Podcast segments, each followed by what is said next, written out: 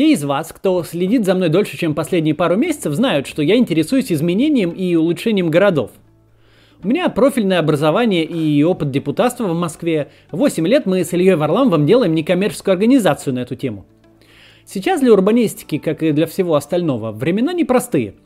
Но сегодня будем говорить о том, как наши города должны измениться, чтобы в условиях эпидемии люди могли по ним безопасно перемещаться. В автомобиле по-прежнему всех не посадишь. Да и у большинства людей автомобилей нет. Так что же делать? И что делают в мире? Давайте разбираться. Итак, городские власти, а особенно это касается Москвы и Петербурга, как наиболее плотно заселенных городов России, должны принять меры, чтобы обеспечить безопасное передвижение горожан и не спровоцировать повторные волны эпидемии из-за неправильных действий, как это было, например, когда ввели пропуска цифровые в первый день в московском метро. Ответом на это может стать э, так называемый тактический урбанизм – для тех, кто не знает, тактический урбанизм подразумевает какие-то временные меры по быстрому изменению городской среды. Это относительно легкий и дешевый способ понять, будет ли работать то или иное решение, вместо того, чтобы сливать огромные бюджеты, которые у нас и так скоро иссякнут, на вредные или бесполезные проекты. Так, например, устраиваются дни без машин, когда городские улицы становятся пешеходными и превращаются во временные общественные пространства. Если тактические изменения оказываются успешными и удачными, это может стать почвой для более фундаментальных изменений. Так случилось, например, с Таймс-сквер в Нью-Йорке, которую сначала просто разметили краской по асфальту, а потом сделали ее постоянно уже пешеходным общественным пространством. Так вот, давайте посмотрим, какие меры уже предприняты в зарубежных городах, которые начали выходить из локдауна. 21 апреля Всемирная организация здравоохранения опубликовала обновленные рекомендации по перемещению во время вспышки коронавируса. ВОЗ призывает людей по возможности передвигаться на велосипеде или пешком. Оба способа помогают людям выполнять дневную норму физической активности. В большинстве стран, в том числе и в России, от горожан требуется сохранять социальную дистанцию не менее полутора-двух метров. Однако в некоторых местах это невозможно – Например, э, тротуары могут быть слишком узкие для нескольких человек. Департамент транспорта Великобритании, например, решил эту проблему радикально. Он э, смягчил правила по закрытию улиц для автотранспорта. Таким образом, британские муниципалитеты теперь смогут быстрее закрывать некоторые улицы для автомобильного движения в пользу пешеходов и велосипедистов. Получится сделать так, чтобы люди не толпились на тротуарах и могли сохранять безопасную дистанцию. Обычно для такого рода изменений городские власти обязаны выпустить специальное предписание о регулировании дорожного движения. Чтобы его выпустить, зачастую требуется много времени. Также много обсуждений и уведомлений. Кроме того, возражения могут свести все усилия на нет. Сейчас британский Дептранс эту процедуру существенно упростил. Правда отметил, что это меры временные и действовать будут, пока того требуют обстоятельства. По тому же пути пошли Берлин, Ванкувер, Нью-Йорк, Богота, Милан. Список городов можно продолжать долго. Они тоже полностью отдают городские улицы пешеходам и велосипедистам с использованием методов тактического урбанизма. Из последних примеров калифорнийский Окленд, где пешеходам и велосипедистам полностью отдадут 10% всей уличной дорожной сети, а это 115 километров. Колумбийская Богота вообще является мировым лидером по закрытию улиц. Еще до пандемии в рамках про- проекта Сикловия 120 километров улиц раз в неделю закрывались для автомобилей и превращались в велодорожки. С марта эти ограничения действуют уже ежедневно. Плюс к этому добавили еще 117 километров временного пространства для велосипедистов и пешеходов на месте автомобильных полос. Иногда инициатива о перекрытии улиц исходит от самих горожан. В Филадельфии э, люди, желающие ездить на велосипедах по городу, всего за несколько часов собрали более тысячи голосов за петицию о перекрытии улицы Мартина Лютера Кинга. Городские власти прислушались к ним и в течение суток перекрыли автомобильное движение на 7-километровом участке. Есть и другие случаи. Например, обеспокоенная жительница Бристоля самостоятельно нанесла на дорожное полотно временную разметку для бегунов, чтобы те избегали тротуара, когда пробегают мимо ее дома. Городские власти это официально не комментировали, но разметку не стерли. Вообще, само устройство велоинфраструктуры тоже важная история. Понятное дело, что все городские улицы для автомобилей перекрыть невозможно. Людям нужно как-то ездить и на автомобиле тоже, автомобильный трафик полностью не исчезает. Но даже если все сядут на свои автомобили, это не решит проблему передвижения, потому что все сразу встанут в пробки. При этом это усугубит экологическую ситуацию, которая сейчас стала улучшаться. Кстати, про то, почему автомобиль не может быть главным средством перемещения по городу и почему, если вы пытаетесь решить проблему пробок с помощью строительства дорог, пробок становится только больше, мы делали очень интересное видео вместе с Варламовым. Посмотрите его, если интересно. Э, но немножко про экологию. Это тоже очень связано с автомобилями. Вот в Дели, в городе с одной из наихудших экологических ситуаций в мире, загрязнение воздуха сократилось примерно на 75%, а дорожные заторы снизились на 59%. Париже выбросы токсичного оксида азота сократились на 70%. В общем, города сейчас хотят сохранить этот э, высокий уровень воздуха, ну чистого воздуха у себя, и не хотят возвращаться опять к этим огромным загрязнениям, которые были раньше. С другой стороны, сейчас не каждый человек готов сесть в общественный транспорт, особенно если ехать недалеко или есть альтернатива в виде велосипеда и самоката. Поэтому все больше набирает обороты велодвижение. Многие страны призывают своих горожан пересаживаться на, именно на велосипеды, а продажи велосипедов залетели. Продавцы уже шутят, что велосипеды это новая туалетная бумага. Опять же, чтобы не терять время на строительство капитальной велоинфраструктуры, наши зарубежные коллеги активно начали реализовывать временные решения. Новая Зеландия стала первой страной в мире, которая начала на государственном уровне финансировать тактический урбанизм, ну или проекты, основанные на нем. Они до коронавируса практиковали этот метод. Но сейчас решили, что настало время утвердить его как официальную политику правительства на время пандемии. Министр транспорта Новой Зеландии Джули Н. Гентер призвала новозеландские города подавать заявки на финансирование в размере 90% для расширения тротуаров и разметки временных велосипедных дорожек, так называемые emergency lanes – то есть муниципалитетам придется платить всего 10%. Это можно сделать за часы и дни, а не месяцы и недели, которые обычно требуются для обеспечения полноценной инфраструктуры. Французские власти также экстренно устраивают велодорожки, как в парижском регионе, так и в сотни городов по всей стране, включая Лиль, Дижон, Руан, Леман и так далее. До кризиса, связанного с коронавирусом, мэр Парижа Ан Индельго – пообещала, что все улицы города станут э, удобными для велосипедистов к 2024 году. С учетом нынешней ситуации городские власти опасаются, что после ослабления карантина город сразу станет в пробках. Поэтому сейчас они вынуждены ускорить внедрение велоплана. На реализацию проекта по обустройству временных велодорожек и пешеходных зон, а также популяризации велодвижения французское правительство выделило 20 миллионов евро. Для того, чтобы больше людей выбрали велосипед – они создали онлайн-портал, где каждый француз может оставить заявку и получить 50 евро на ремонт своего велосипеда. К 11 мая в Париже обустроили 30 километров временных велодорожек вдобавок к уже существующим, и на этом работы не завершатся. Синим отмечены дорожки, устроенные до карантина. Желтым то, что сделали до 14 мая, и красным то, что планируют сделать в ближайшее время. В начале мая мэр Лондона Садик Хан и транспортный оператор э, TFL Transport for London, объявили о запуске программы «Лондонская улица». Они планируют ограничить движение автотранспорта на некоторых из самых оживленных улиц Лондона, в том числе на мосту Ватерлоу и Лондонском мосту.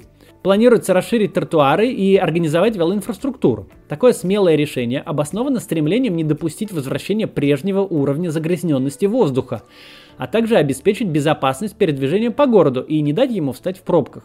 Ожидается, что эта программа быстро подготовит лондонские улицы к возможному десятикратному увеличению количества поездок на велосипеде и пятикратному увеличению количества пешеходных прогулок, когда ограничения на передвижение будут окончательно сняты. А наряду с этими мерами с 18 мая автомобилисты снова обязаны платить налог на пробки, который повысился с 11,5 до 15 фунтов стерлингов в день.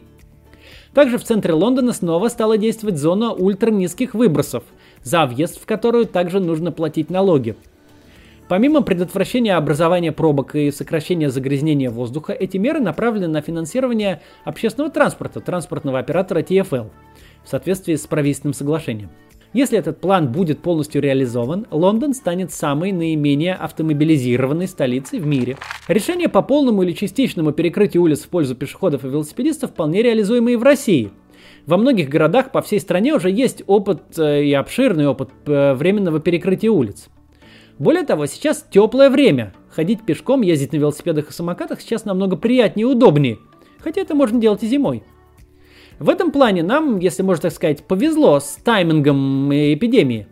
Стандартные отговорки про 9 месяцев зимы не прокатят, как минимум до поздней осени, поэтому сейчас самое время все это пробовать. Кроме того, если нашим городским властям хватит смелости и политической воли для того, чтобы забрать хотя бы по одной полосе у автомобилистов в пользу дополнительного тротуара для пешеходов или велодорожки, это может повлиять на развитие наших улиц в долгосрочной перспективе.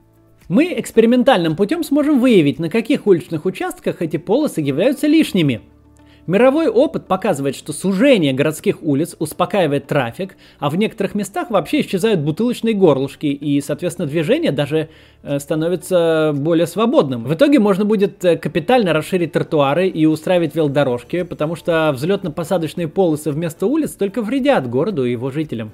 Это ведет нас к следующему пункту. Ограничение скорости автотранспорта во имя сохранения жизней. Итак, тротуары временно расширили, велодорожки устроили, хорошо. Но помимо безопасности эпидемиологической, которая про защиту от вируса, не стоит забывать и про безопасность жизни пешеходов и велосипедистов, и, собственно, самих автомобилистов. Это про снижение скорости движения автомобильного транспорта и правильное проектирование улиц. Об этом мы давно рассказываем в городских проектах. Вы можете подробнее почитать про программу Vision Zero или «Ноль смертей», которую мы давно пытаемся толкать в России и даже уже начинает получаться. Вообще, кстати, сделаем сейчас некоммерческую паузу, и я пару слов расскажу вам о городских проектах. Все эти перемены, о которых я говорю, достигаются только общественным запросом. Мы пытаемся его создавать уже много лет. С 2012 года мы объясняем, какими должны быть наши города, чтобы они были удобны для жизни. Центр нашей этой деятельности – некоммерческая организация «Городские проекты» Ильи Варламова и Максима Каца. Я в ней директор – если вы заглянете на наш сайт, то вы увидите, что за 8 лет многого удалось добиться. От хороших схем метро в вагонах до качелей на Триумфальной площади. А также мы избрали более 200 муниципальных депутатов в Москве и 95 в Петербурге, и одного депутата Мосгордумы. Когда-нибудь мы изберем и мэра Москвы. Основа всей этой активности – независимость от власти и крупных спонсоров – нам никто не может позвонить и настойчиво попросить что-нибудь поддержать или чего-нибудь не поддерживать. О чем-то умолчать или что-то сказать. Потому что ни у кого нет на нас влияния. Происходит это за счет того, что организация живет только на частные пожертвования. Более 5000 человек финансируют наши проекты. Самое ценное – это ежемесячные платежи. Я волонтерствую и не получаю зарплаты, но другие люди, работающие в городских проектах, получают. Ежемесячная подписка на пожертвования помогает планировать деятельность. Сейчас мы развиваемся в регионы. Постоянные расходы не маленькие.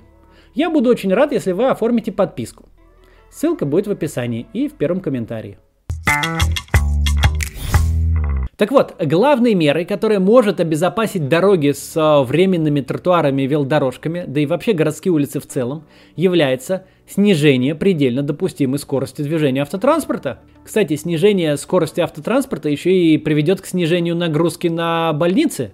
В больницах сейчас и так заняты, собственно, лечением больных с коронавирусом, и пострадавшие от дорожно-транспортных происшествий им там совершенно ни к чему. Вообще-то они никогда ни к чему, но сейчас особенно снижение скорости поможет сильно снизить количество людей, попадающих в больницы из-за ДТП. В Новой Зеландии, о которой я уже говорил ранее, разрешенную скорость движения на улицах с велосипедным движением сейчас снизили до 30 км в час. И ничего страшного не случилось. Уже не раз доказано, что чем меньше скорость автомобиля при столкновении с человеком, тем больше вероятность того, что пешеход э, выживет. Например, в Брюсселе еще до пандемии ограничили разрешенную скорость до 30 км в час на большинстве городских улиц. А к 2021 году 30 км в час станет новой нормой вообще для всего брюссельского столичного региона.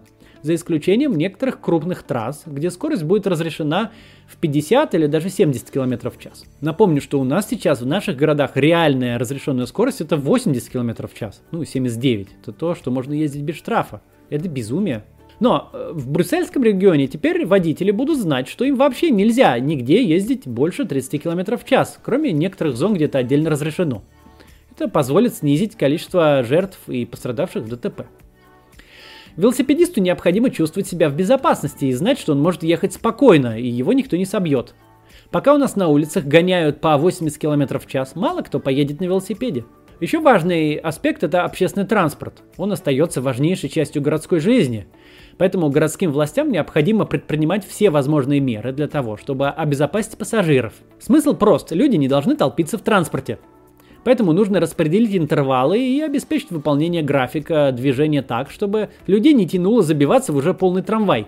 Они должны быть уверены в том, что ровно через 3 минуты приедет следующий, и они смогут спокойно в него сесть. Регулярный, комфортный и недорогой общественный транспорт – это решение не только для снижения количества пользователей личных автомобилей, но и ключ к безопасности пассажиров.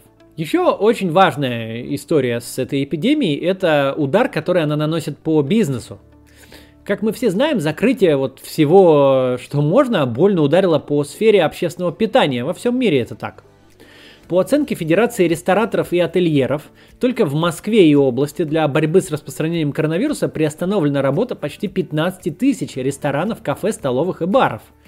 Доставка не позволяет покрыть э, издержки, и по мнению президента этой вот ассоциации Игоря Бухарова, после снятия карантина может не открыться до 90% заведений. И власти мало чем помогают. Собянин в начале мая заявил, что в Москве кафе и рестораны откроются в последнюю очередь. Но в Литве пошли по другому пути. В конце апреля Вильнюсский муниципалитет предоставил кафе возможность использовать улицы и площади в центре столицы. В уличных кафе столики должны стоять на расстоянии двух метров друг от друга, а сидеть за одним столиком могут не более двух человек. К счастью, этот подход вполне рабочий. Эти меры не привели к ухудшению ситуации с ростом количества заболевших. Если действовать осторожно и придерживаться всех правил, работа уличных кафе в нынешних условиях вполне реальна – не нужно их все закрывать и душить. Итак, прямо сейчас мы с вами являемся свидетелями удивительного процесса. Множество городов по всему миру выбирают велосипедизацию как наиболее безопасное и экологичное решение для возобновления городской жизни. Это и наш шанс адаптировать российские города к новой посткоронавирусной реальности, а не в очередной раз придерживаться особого пути. Городские власти должны подготовить наши тротуары и улицы к безопасному перемещению пешеходов и велосипедистов – Нужно обязательно снизить допустимую скорость автомобильного движения по улицам, часть которых должна быть отдана пешеходам и велосипедистам. А некоторые улицы можно делать полностью пешеходными и велосипедными. И открыть, наконец, парки и зеленые зоны. Здоровье и процветание горожан стоит намного дороже, чем эти меры. Городские власти могут также протянуть руку помощи кафе и ресторанам, как это сделали в Вильнюсе, и разрешить им бесплатно функционировать на городских улицах, а не забивать очередной гвоздь в гроб этой индустрии. Настало время менять наши города и делать их более человечными.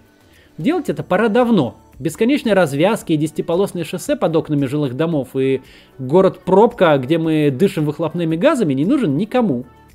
Если мы приложим усилия, чтобы трансформировать наши города сейчас, возможно, мы понесем намного меньший урон, как экономический, так и человеческий, в разгар следующего кризиса. И вообще будем жить лучше и в обычное, не кризисное время. Если вам интересна урбанистика, посмотрите вот это мое давнее видео про развитие городов и проблемы автомобилизации. Там я за 10 минут пересказал историю развития городов в плане транспорта и объяснил, какие сейчас проблемы с этим. А на сегодня все. До завтра.